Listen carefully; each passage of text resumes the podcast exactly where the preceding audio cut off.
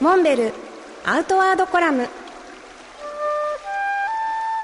モデルでフィールドナビゲーターの中川きらです。辰野勇会長今週もよろしくお願いします。よろしくお願いします。先週は新商品、はい、シームレスでしかも防水性のある寝袋についてお伺いしましたけれども、はい、新商品を思いつかれる瞬間ってどういうところに源があるんですか？そうですね。まずたまたま新しい素材を見つけてでその使い用途として自分のニーズがあって、まあ、それとこううまく合う時が商品開発の取っかかりだと思うんですけど。そのニーズっていうのはやっぱりご自身がいろんなフィールドに出かけられたことで実感されている部分っていうことですか？そうですね雨の中びしょ濡れになって、はい、一晩明かすっていうのは辛いですから、そうですよね。まあ、いかに、まあ、それと濡れてもすぐ乾くとかですね。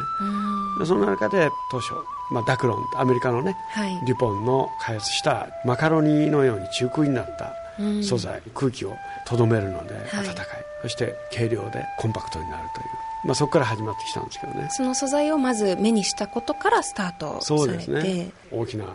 塊を輸入してきてでこれをどうするかなって言った時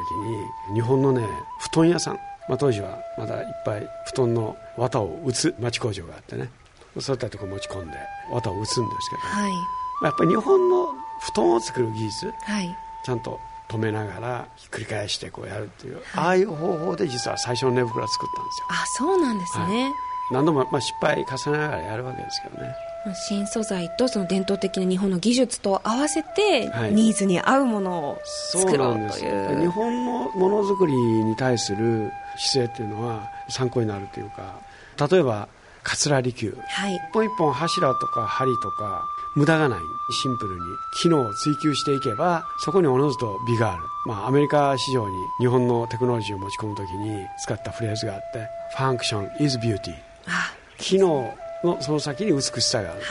と。い。うのが我々のまあものづくりの基本コンセプトなんですね。次回もモンベルの商品の開発秘話伺ってもいいですか？ぜひよろしくお願いします。はい。モンベルアウトワードコラム。辰野勇と。中川明がお送りしました。次回もお楽しみに